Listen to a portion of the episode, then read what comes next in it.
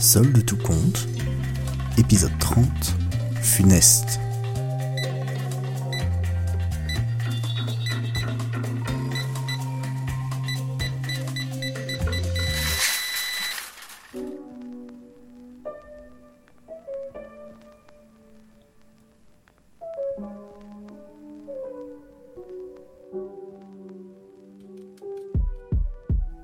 Dans la voiture garée, Terence regarde la pluie tomber sur son pare-brise. C'était lui qui connaissait Gaston depuis plus longtemps dans les employés.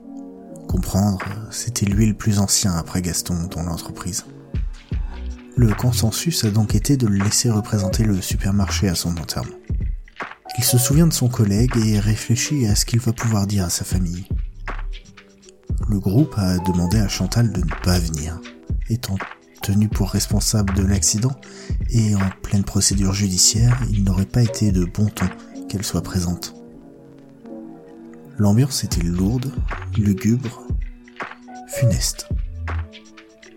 On aurait voulu imaginer un enterrement triste qu'on n'aurait pas choisi une autre météo. Une ombre et trois coups sur sa vitre le sortirent de ses pensées. Il ouvrit la porte, la forme recula. Il se tenait là, sous un grand parapluie, dans un costume qu'il ne devait porter qu'au mariage ou aux enterrements. Kevin. Hey buddy, lança Terence. On avait dit qu'on ne devait pas tous venir à cause des limites sanitaires. Rien à foutre du virus. C'est une question de respect. Au pire, je resterai loin, mais je voulais être présent. Je comprends. Allez, let's go.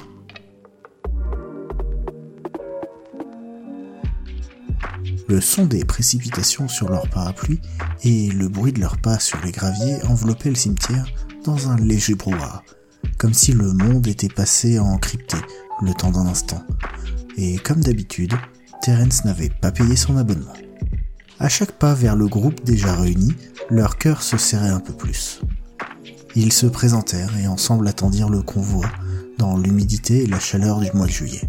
Terence sentait son masque collé à son visage et ne savait pas s'il avait la gorge plus serrée par l'émotion ou par ce dernier. Puis le cortège arriva. My God Il ne savait pas qu'il avait un fils d'environ l'âge de Kevin. Lentement, les deux groupes fusionnèrent, autour du coffret où se trouvaient leurs collègues, leurs amis, leur amour.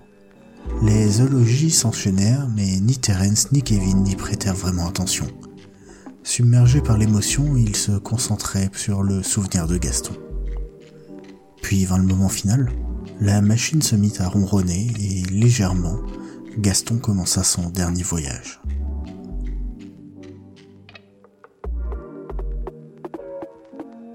Ce dernier s'avéra plus court que prévu car le destin facétieux stoppa la descente. Un moment gênant que l'équipe en charge des obsèques tenta d'écourter en vain. Lorsqu'on demanda pour aider à la dépose du cercueil, Kevin et Terence se portèrent volontaires. Ils étaient quatre à tenir des cordes, à descendre lentement le cercueil sous des trompes d'eau incessantes. En le regardant, Kevin se dit, deux points, ouvrez les guillemets, début de citation. Putain, je suis sûr que si Gaston avait été là, il nous aurait réparé ça en deux-deux avec trois cotons-tiges et un trombone. Fermez les guillemets, fin de citation. Il avait pas tort. Mais il l'avait dit à voix haute. Un silence gêné parcourut l'assemblée et Terence fut le premier à craquer. Puis, tel une traînée de poudre, le fou rire explosa dans tout le petit groupe. Un rire mêlé de sanglots. Un rire amer, mais un rire plein d'amour.